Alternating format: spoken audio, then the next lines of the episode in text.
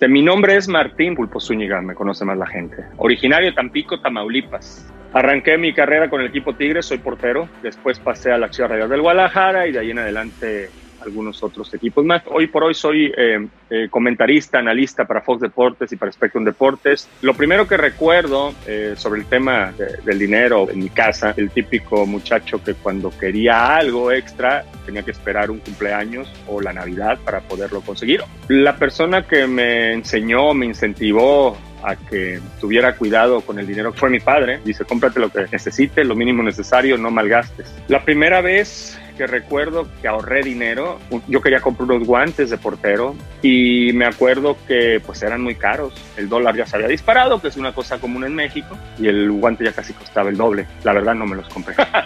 El tema de las finanzas para los latinos en Estados Unidos es importante porque uno no sabe qué vaya a suceder el día de mañana de los detalles que me ayudaron a mí a madurar, una vez platicando con uno de mis compañeros, padre de familia, me comentó los jóvenes no se dan cuenta que se están malgastando el dinero de sus hijos. Muchos lo comprenden en el fútbol hasta que ya se casan y ya los tienen y cuando llega a faltar, ahí es cuando dicen, si no lo hubiera malgastado cuando estaba más joven, ¿no?